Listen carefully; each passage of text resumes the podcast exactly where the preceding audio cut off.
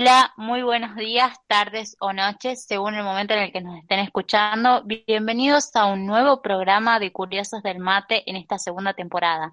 Hoy tengo el placer de tener la compañía de Valentina. Hola, Vale, ¿cómo estás? Hola, Lu, ¿cómo estás? Aquí todo bien, feliz de volver al programa en esta segunda temporada con, nuevo contenido y, más renovados eh, con el equipo y bueno, y la info que les traemos. También antes, antes de que empiece el programa, no quería dejar de recordarles que nos pueden seguir en Instagram. Nuestra red social es voluntariado.filo.unt. Y además también recuerden suscribirse a nuestro canal de Spotify, Curiosos del Mate, para que puedan estar atentos a los nuevos episodios que subimos. Y también te cuento que esto no solo se acaba acá, sino también nos pueden escuchar por la FM del Mate 87.7 San Miguel de Tucumán o bajarse la app desde la Play Store. Recuerden que esto sale los días sábados. Muy bien, vale. Eh, ahora vamos a pasar a nuestro primer informe con la sección de consultorio, que regresa otra temporada más y hoy estamos con sus integrantes que nos van a traer un interesante informe sobre la responsabilidad social en Tucumán con respecto a la pandemia. Valentina, Andy, ¿cómo les va? Hola, ¿cómo estás, Lucía? Bien, acá, gracias a Dios, eh, contenta de integrar este equipo tan maravilloso, primer año. Así que bueno, vamos a dar eh, comienzo a este informe muy importante para nuestra sociedad eh, hoy en día.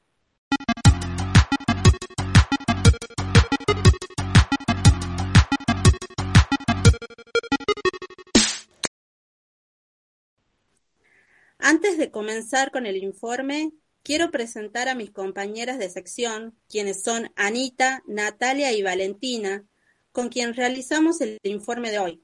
Para este programa, junto con Vale, les traemos algunos datos sobre la irresponsabilidad social ante el COVID.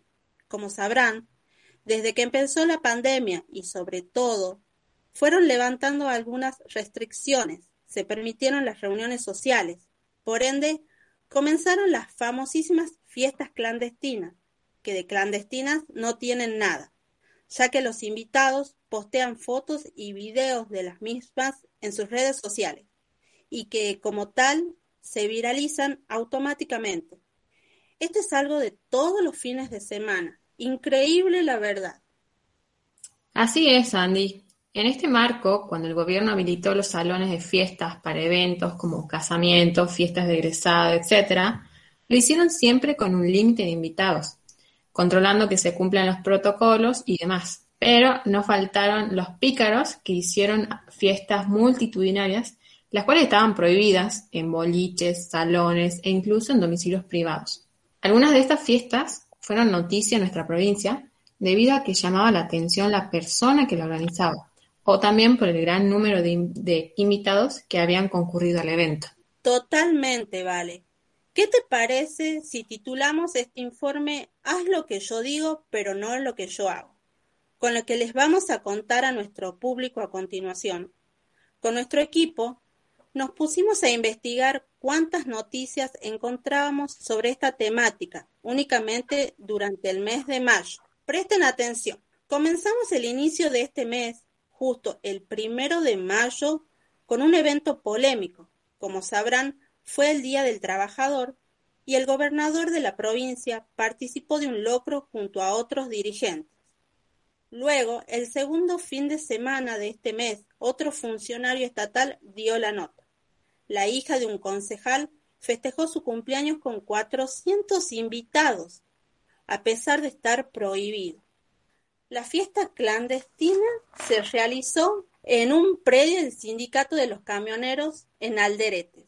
Entonces nos preguntamos, ¿cómo son las cosas?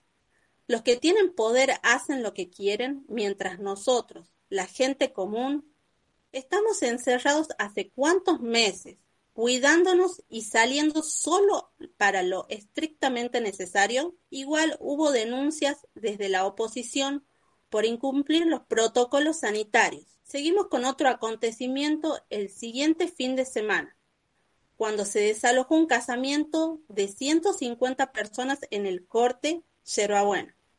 Y durante el primer fin de semana, con las nuevas medidas restrictivas, donde el presidente de la República decretó nueve días de confinamiento estricto hubo un hecho policial en donde desactivaron una fiesta clandestina en la que había una mujer armada. La policía demoró a 10 adultos y 24 menores de edad en el lugar y aprendió a la dueña de casa por amenazar con un revólver a los uniformados. La verdad es que excelente este seguimiento de las noticias del último mes y para completar esto, les compartimos algunas opiniones de nuestro público de Instagram del, del voluntariado ya que no podemos dejar de saber lo que piensan al respecto.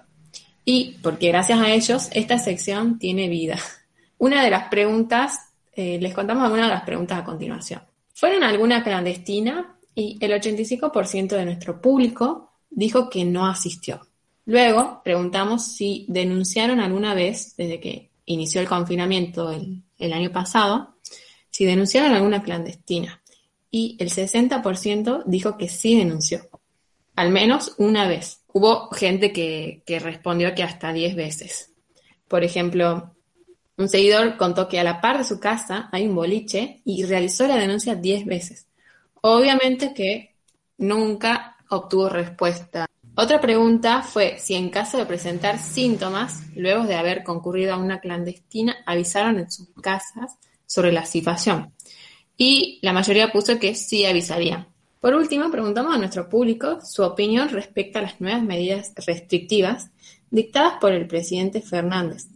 Y esto fue lo que respondieron. La mayoría estuvo de acuerdo en que, si bien son difíciles de cumplirlas, pero son necesarias. Es difícil llevarlas a cabo ya que nuestra economía está cada vez más apretada y cuesta vivir el día a día, pero también la cantidad de casos aumentan cada vez más y es algo alarmante, por lo que coinciden en que es fundamental cuidarse en estos días. Además, también dijeron que es difícil que esto se cumpla ya que no hay controles efectivos. Exactamente, coincido. Y para cerrar eh, nuestro informe, Vale, nuestro equipo investigó cuáles son algunas de las penas ante el incumplimiento de las medidas restrictivas y estas son, en principio, si hay una fiesta clandestina y hay denuncias de los vecinos por ruidos molestos, en este caso se le inicia un sumario al propietario, se los notifica y se les pone una multa. Además de ser considerada una falta grave como una gran cantidad de asistentes a las fiestas clandestinas, se iniciaría una causa penal. También hubo casos en donde se aplicaron multas y la realización de trabajos comunitarios a quienes participaron de eventos clandestinos durante la pandemia. La norma sanciona con multas entre 40.000 y 200.000, arrestos, trabajos comunitarios eh, y asistencias a, cursos educativos a quienes transgreden las disposiciones sanitarias y de seguridad e higiene, entre otras conductas que afectan a la sociedad y a las instituciones, tanto públicas como privadas. Por último, el delito más grave con penas de prisión en estas causas por fiestas clandestinas se penaliza a través del artículo 205 del Código Penal de la Nación, que estipula que será reprimido con prisión de seis meses a dos años. Es algo eh, impresionante. Hasta el momento eh, no se ha visto mucha gente que acata esta, estas disposiciones o restricciones. ¿Qué te parece, Vale, si terminamos con el informe? Hasta acá llegó nuestro resumen del tema y estamos agradecidos por el espacio que nos dieron. Gracias. Gracias por el espacio también y bueno, yo sigo en la conducción, así que me seguirán escuchando. Y bueno, siguiente sábado también eh, estaremos con algún otro informe de algún otro tema eh, importante. Nos vemos.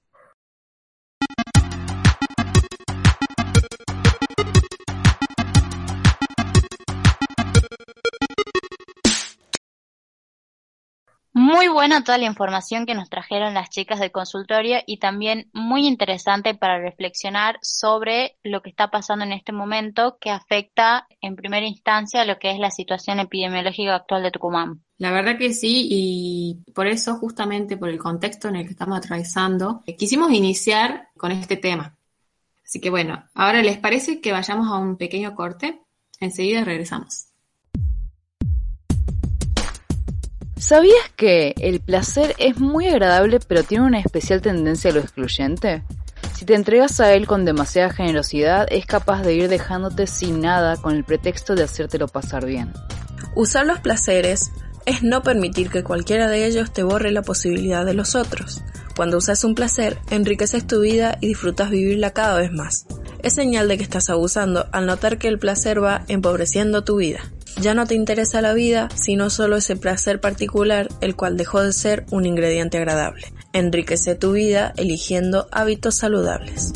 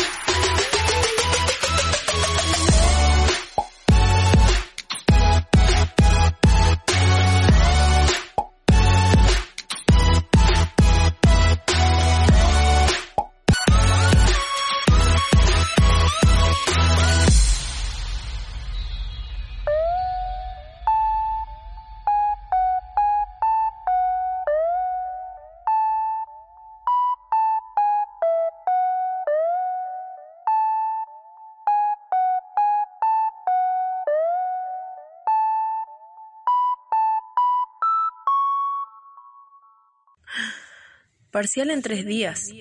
Y vos, tengo mucho tiempo para estudiar. Mañana empezaré a leer y estudiaré todo el día. Entró un mensaje. ¿Quién será? Podría prepararme un cafecito. Mientras estudio, pintaré mis uñas. No pierdas tiempo.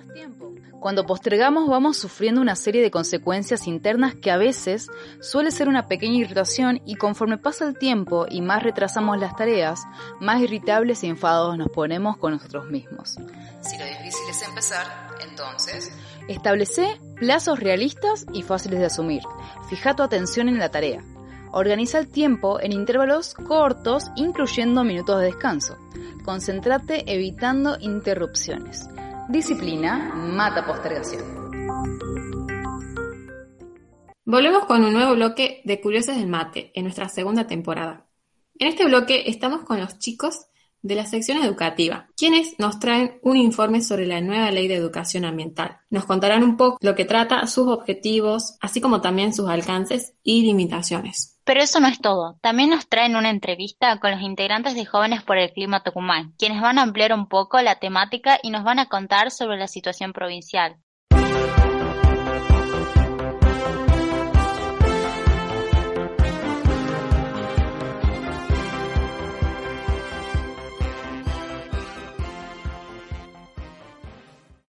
Hola Estefanía, Paola, Santi, ¿cómo, cómo les va? Hola chicas, un gusto estar inaugurando esta nueva sección para hablar de los temas más relevantes y de interés de la actualidad. Hoy me acompañan Estefanía y, Santiago y vamos a presentar la nueva ley de educación ambiental. Este último 14 de mayo, el Senado convirtió en ley el proyecto para la implementación de la educación ambiental integral por 54 eh, votos. Esta nueva ley enriquece la formación ciudadana y favorece el derecho a un ambiente más sano, digno y diverso. Y vamos a conocer un poco más sobre los objetivos de esta ley. ¿No es así, Estefanía? Así es. Como les estaba contando recién mi compañera Paola, vamos a tratar en esta temática que hemos traído junto con los chicos sobre la ENEA, que es la Estrategia Nacional de Educación Ambiental Integral. Como ya le estaba contando Pao, lo que busca esta ley es promover la formación en asuntos ambientales en distintos niveles de educación y tiene como objetivo central establecer el derecho a la educación ambiental integral como una política pública nacional. Pero este no es el único objetivo, sino que le siguen el abordaje interpretativo y holístico. Sería crear un pensamiento crítico y resolutivo ante las problemáticas ambientales que hay actualmente. También está el respeto y valor de la biodiversidad, enseñar la fragilidad del ecosistema y cómo su perdurabilidad y sostenibilidad se va empeorando. El principio de equidad es afianzar las relaciones entre los humanos, otros seres vivos. O sea, esto se refiere a que van a buscar por medio de esta ley que aprendamos un poco, porque creo que todos tenemos que aprender a respetar a los demás seres vivos y a los ecosistemas de acuerdo a, o sea, a su vida, a su hábitat. Principio de igualdad. Desde el enfoque de género, todos tienen derecho a recibir la educación ambiental integral. El reconocimiento de la diversidad cultural, el rescate y la preservación de las culturas de los pueblos originarios. Esto es fomentar el respeto y la integración de la diversidad cultural. También tiene la participación y formación ciudadana. Apunta a fomentar la educación y la participación de todos, o sea que todos podamos involucrarnos en el cuidado del medio ambiente. También está el cuidado del patrimonio natural y cultural, la problemática ambiental, abordar las problemáticas ambientales, la educación en valores, fomentar y crear pensamientos positivos basados en los valores como ser el respeto, la solidaridad, la integridad, entre otros.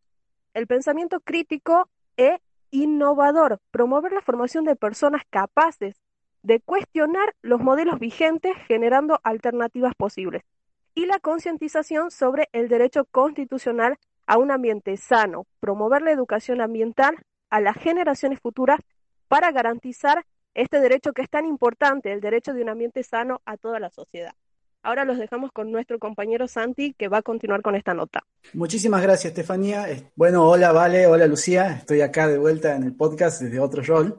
Bueno, como bien decían mis compañeras, ya más o menos pudieron hablar un poco sobre en qué consiste esta ley, cuáles son sus objetivos. Y tenemos una tercera parte de este informe que tiene que ver con los alcances y limitaciones de esta ley. Bueno, la ley plantea que debe haber un plan de educación formal tanto en primario como en secundaria. Es necesario crear una materia única en los planes de estudio, es decir, una materia única en la currícula de cada uno de, los planes de estudio de cada escuela, ¿no? Las provincias están invitadas a adherir. ¿Qué quiere decir esto? Que las provincias pueden no adherirse a la ley o eh, establecer algunas modificaciones, ¿no? En cuanto a esto. Esto quizás puede este, presentar una especie de limitación.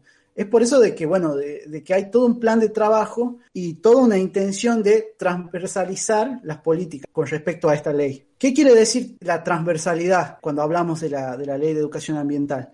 Que la ley establece que la educación ambiental debe alcanzar tres aspectos. El formal, que es decir, que la educación ambiental debe estar en cada una de las escuelas, la no formal, que quiere decir poder llegar a, los lugares de trabajo donde se realizan oficios, y la informal, que hace énfasis en la transversalidad institucional. Tanto la no formal como la informal, de alguna manera el, Estado se compromete a través del, Ministerio de Ambiente y el Ministerio de Educación a poder generar lazos o articulaciones con distintas con distintas instituciones para generar un nuevo paradigma en cuanto a la conciencia climática. ¿no? Los encargados de velar por los contenidos de, esta enseñanza ambiental, en primer lugar, es el Ministerio de Ambiente, así como el COFEMA, que es el Consejo Federal de Medio Ambiente, que está integrado por todos los ministros de Ambiente de cada una de las provincias de nuestro país. Y por supuesto el Ministerio de Educación, quien de alguna manera es quien va a materializar el cumplimiento de esta ley a largo plazo. Bueno, la ley establece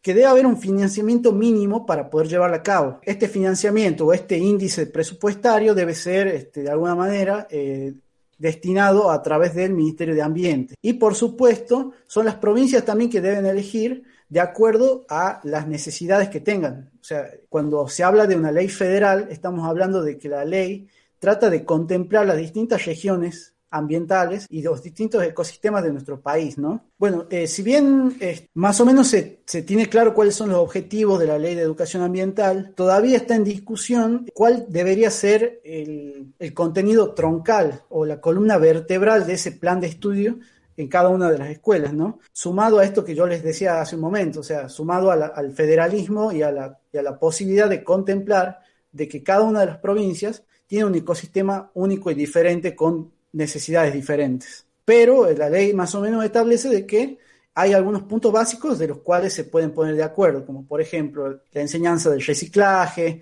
el compostaje, eh, la necesidad de, separar residuos, son algunas de las cosas que, se van a de alguna manera impartir en esta nueva materia ¿no? que se va a establecer en el país. ¿Quiénes son los responsables de que se cumple y se garantice la aplicación de esta ley? La ley estará custodiada por la CNA, que es la coordinación ejecutiva de la Estrategia Nacional de Educación Ambiental, junto al Ministerio de Ambiente, el Ministerio de Educación, el COFEMA y el Consejo Federal de Educación, además de un consejo consultivo conformado por integrantes de pueblos originarios, docentes, estudiantes, jóvenes, representantes de universidades, científicos y representantes de agrupaciones civiles involucradas con el ambiente. Es por eso que, se dice que la ley también trata de contemplar el multiculturalismo, ¿no? O sea, la integración de, representantes de pueblos originarios. Este consejo consultivo, además, establece de que también debe haber una participación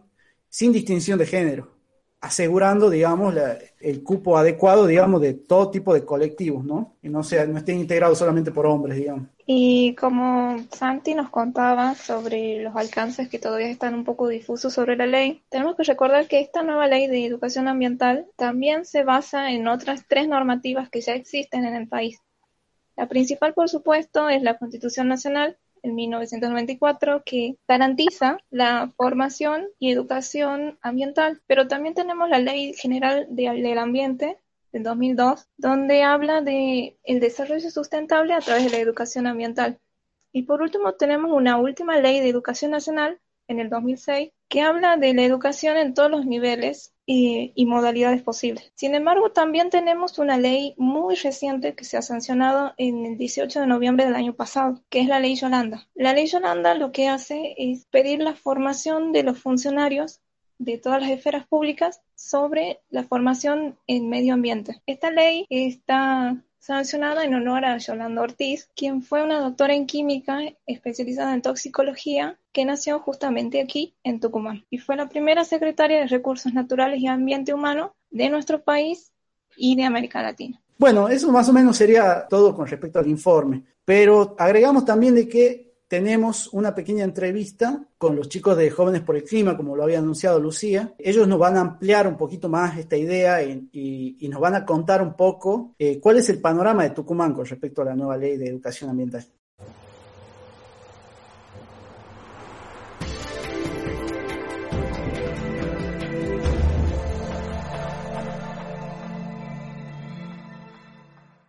Bueno, em, yo soy Marina, eh, me dicen Nina, tengo 22 años, estoy en Jóvenes por el Clima Tucumán, que es nada, parte de un movimiento nacional, Jóvenes por el Clima Argentina, que existe desde 2019, eh, cuando empezó a hacer todo el foco de movilizaciones internacionales por, por la crisis climática. y bueno, surge ese movimiento acá en Argentina.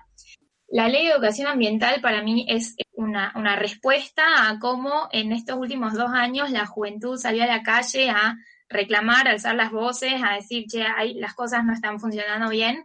Y yo creo que, el lobby que fue generando la, juventud en, las calles logró que eh, se vayan como alcanzando sí, distintos logros legales, digamos, o que se vayan aprobando distintas instancias. Y una de esas es la aceptación de la ley de educación ambiental, que fue ahora la aprobación en, en mayo, hace un par de semanas, y me parece un logro muy importante porque creo que la educación es eh, una trinchera para el cambio y cuando hablamos de que necesitamos un cambio, hablamos de un cambio que surge, nada, desde una incomodidad y que apunta a un cambio estructural, digamos, y se necesita de una educación para eh, hacer un cambio de, paradigma en toda la, la sociedad y esta, esta ley viene a, como la idea sería como ambientalizar el pensamiento, digamos, y es totalmente transversal. Y bueno, creo que, va a ser un antes y un después, digamos, en este proceso de concientización y de, y de accionar colectivo con la aprobación de esta ley. Es una instancia muy importante, digamos. Sí, además eh, es una ley que es, la idea de esto de, ambientalizar la educación es algo que se piensa en la ley eh, como dirigido hacia todos los niveles, no tanto de educación formal como de educación informal, los, los distintos espacios que, que tiene el Estado, que si bien ya hay, y que también a mí lo que me parece importante de esta ley, como destacar un poco en contexto, es que hay ya ciertos antecedentes en lo que es la legislación de Argentina que en un punto ya la contemplaban eh, de por sí en el, no sé, la ley de educación, eh, de por sí, la ley general del ambiente, que son leyes que tienen, la ley general del ambiente, por ejemplo, creo que de 2002, o sea, ya tiene tiempo y ya se establecen muchas de las ideas que están que, con esta otra ley de educación ambiental se terminan de consolidar. La diferencia, que para mí es sumamente importante, es que aquí se establece no solo una estrategia nacional, sino que también se establecen los presupuestos mínimos para el funcionamiento de esa estrategia y se, eh, se crea un organismo, ¿verdad? Que es como un consejo, el, el cual va a ser el encargado de del diseño de, de, la currícula de esta educación ambiental, así como de su implementación, y en ese consejo, creo que se llama Consejo de la Estrategia de Educación Ambiental, una cosa así, no me acuerdo, eh, eh, se incluye también a representantes de ONG, a pueblos originarios, a mm, investigadores del CONICET, a, creo que también eh, a gente de la comunidad LGTB, la verdad es que no me acuerdo muy bien, pero bueno, ahí está, en, uno de los artículos está especificado bien quiénes son los, los, miembros de, que son como representantes de distintas áreas sociales que están contemplados en el diseño de la currícula, lo cual a mí particularmente me parece muy importante. Como, como dijo Javi, es una, una ley de presupuestos mínimos y, y eso implica que eh,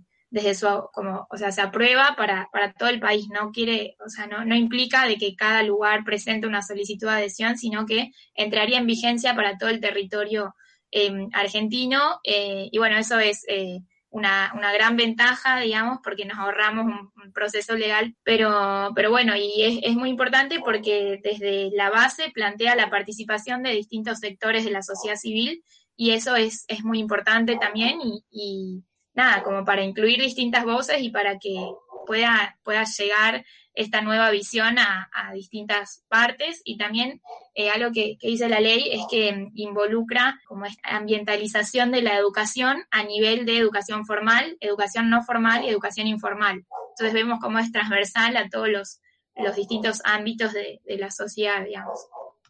Particularmente, no sé tanto los vericuetos por ahí de, de la legalidad, ¿no? Lo que está escrito por lo menos en la ley es, bueno, que se, se, crea un fondo de financiamiento y se dice, bueno, de dónde puede venir esa plata, que está, eso viene más bien de la ley de presupuesto general de la Administración Pública Nacional, o sea que es algo que en un punto va a ser una negociación que se va a ir dando un poco cada año como todas las cosas, ¿no? Y puntualmente también tema presupuesto, tampoco estoy muy al tanto cómo se manejan y se distribuyen en cuanto a la jurisdicción nacional y provincial, pero sí que es algo que en, acá en Tucumán va a ser abordado también desde la Secretaría de Medio Ambiente junto a el, Ministerio de, Educación y junto a distintos sectores de la, de la sociedad civil, como lo habíamos eh, mencionado anteriormente, pero todavía no comenzó a, elaborarse el, trabajo minucioso, digamos, está, está la idea y, están eh, las articulaciones, pero todavía no se concretó porque eh, todavía se sigue trabajando con la ley Yolanda, que la ley Yolanda vendría a ser un complemento de esta ley, eh, porque plantea capacitaciones en términos de educación ambiental, puntualmente para dirigentes públicos, funcionarios públicos de distintos sectores, digamos. Eh, entonces, bueno, todavía se eh, siguen trabajando con eso, pero, pero bueno, esperemos que se pueda trabajar interseccionalmente acá y que, que logre el objetivo, digamos, en la provincia también. Y yo personalmente pienso que hay muchos obstáculos, con todas las cosas, ¿no? En primera instancia, esto todavía no entra en vigencia la ley, porque bueno, después de que se aprueba en ambas cámaras hay como un tiempo hasta que se la como dice, hasta que sale en el boletín oficial y eso puede ser un par de meses y recién una vez que eso haya sucedido pasan ocho días y recién entonces como que se considera que la ley entra en vigencia y en ese entonces, bueno, para empezar, este consejo que se forma en la ley, eh, se tiene que juntar y tienen que empezar un montón de discusiones y diseñar la currícula ellos desde el principio. Eh, de ahí, bueno, habrá que ver qué es lo que se qué es lo que se plantea en esa currícula, quiénes participan en ese diseño, ese tipo de cosas quizás me parece que es como el primer, no, no sé si diría problema, o, pero sí por lo menos el, el primer punto de, que es el que a mí por lo menos me preocupa en este momento, pero después de eso creo que es como también la cuestión, a mí me resulta medio ambiguo en, un punto la ley, esto de educación formal, no formal, informal, cómo se garantiza eso, esto que decías recién de que Argentina es un país que saca muchas leyes, pero el tema con las garantías de esas leyes por ahí es... Eh, una parte diferente o más complicada, la verdad es que no sé, pero a mí me parece que, por ejemplo, pensando ya en, el sistema educativo puntualmente, incluso llegar al punto del el aula, de una escuela primaria, por ejemplo, y ya el momento en el que el docente cierra la puerta dentro del, curso puede pasar prácticamente cualquier cosa. Entonces creo que es una... En sí está buena la ley, es bastante ambigua, para mí deja algunos lugares medio ambiguos, pero es un paso que es importante porque lo que quiero resaltar es que sobre todo introduce la discusión en el ámbito de la educación. Entonces me parece que no es como que va a ser un, paseo por el campo, para nada, pero sí creo que es importante que se dé este paseo, o sea, que, lo lleven después, ¿no? Total, yo creo que, bueno, como, como país tenemos un montón de, desafíos para empezar a hablar un montón de cosas y también esto de que sucede mucho y más eh, leyes a nivel nacional que, que son procesos re largos que se terminan aprobando y hay muchas leyes que se terminan cajoneando, ¿no? Como se dice, como que, bueno, aprobamos una ley, chao, nos desentendemos y queda ahí, pero creo que justamente ahí entra nuestro rol como juventud y como representantes de la sociedad civil de hacer ruido, levantar nuestras voces y tomar acción para que esa mm, regulación de la ley y esa, ese seguimiento pueda ser coherente, digamos, y no incoherente como sucede muchas veces. Entonces creo que, nuestro rol va a estar ahí en, territorio, en, ese, en ese desafío que, bueno, que nos incumbe y que es muy importante, porque eso, lo, lo que decíamos antes, para mí la, educación es como la trinchera para el cambio, o sea, es, como, como la trinchera para, para salir adelante, porque a través de eso te vas concientizando y te va, te va llevando esa deconstrucción a tomar una acción, digamos. Yo, en primera instancia, eh, incentivaría a cualquier persona a que, le interese el tema a leerla a la ley directamente. No es eh, muy compleja, no es muy larga y me parece que yo tengo acá el PDF, lo encontré, o sea, uno busca en Google ¿no? y aparece ahí primerita. Eh, y, y algo que me parece clave al margen de todos los artículos y qué sé yo, que por ahí es como un montón de, de especificidades y cosas que por ahí la mayoría de la gente no puede no interesarle tanto, sí me parece muy interesante la fundamentación que está escrita al final de la ley, del proyecto de ley, eh, que, bueno, escrita por, por supuesto, por la gente que, fue ideando el proyecto, que lo fue armando y que me parece que es como tomar por ahí la información de primera mano, eh, me parece que eso es clave. Eso, como, dijo Javi, hoy en día creo que gran ventaja en esta lucha es el acceso a la información que tenemos y cómo nos sensibiliza esa, esa información que podemos acceder desde distintas plataformas. Eso, en Google, en, Google, en, el boletín oficial está publicada, se puede ahí ver. Y mm, también en, Instagram, digamos, recomiendo a Eco House, que es la organización, digamos, que estuvo involucrada, una de las tantas, en la, en la aprobación de dicha ley. Eh, nada, que tiene ahí un par de posts que están buenos en la que explican y también en, Jóvenes por el Clima Argentina también hay un par de, posts que explican, digamos, el tema de ley de educación ambiental.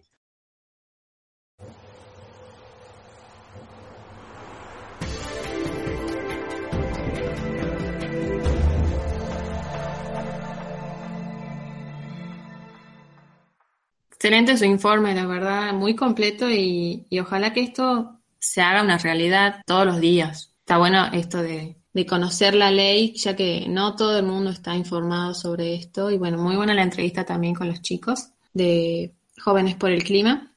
Así que bueno, ahora vamos a nuestro último corte y enseguida regresamos.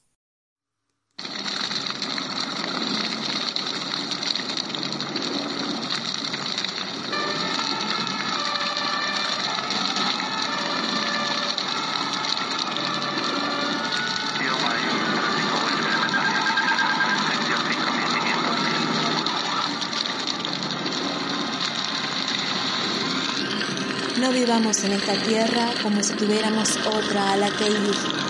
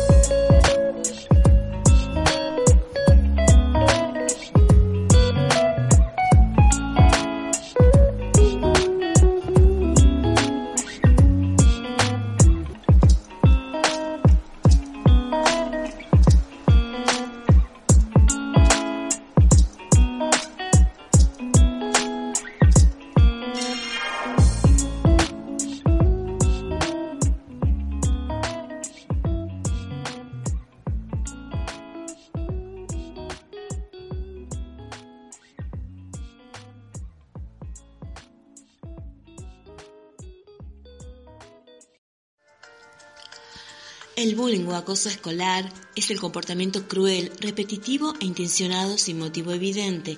En él intervienen acosadores, acosados y otros sujetos en calidad de testigos o espectadores. Estos espectadores no agreden directamente, pero presencian las burlas y humillaciones. Por tratarse de niños y jóvenes, tanto quienes acosan como quienes son acosados se encuentran en situación de vulnerabilidad y hacia ambos debe dirigirse el rol protector de los adultos. Bueno, a todo el público, esto fue todo por hoy. Nos estaremos encontrando todas las semanas con más curiosos del mate y con nuevas propuestas de informes, temas y todo lo que nos interesa a nosotros y a ustedes, nuestros oyentes. Muchas gracias, Lu, por acompañarme. Así que bueno, nos estaremos escuchando. Fue un placer como siempre, Vale, estar junto a vos y muchas gracias a todos por escuchar nuestro programa Curiosos del Mate y no se olviden de seguirnos en nuestra página de Instagram. Nos pueden encontrar como voluntariado.filo.unt. Recuerden suscribirse a nuestro canal de Spotify Curiosos del Mate para que no se pierdan ninguno de nuestros episodios y por si fuera poco, también nos van a poder escuchar todos los sábados por la FM del Mate 87.7 San Miguel de Tucumán o bien bajarse la app desde la Play Store.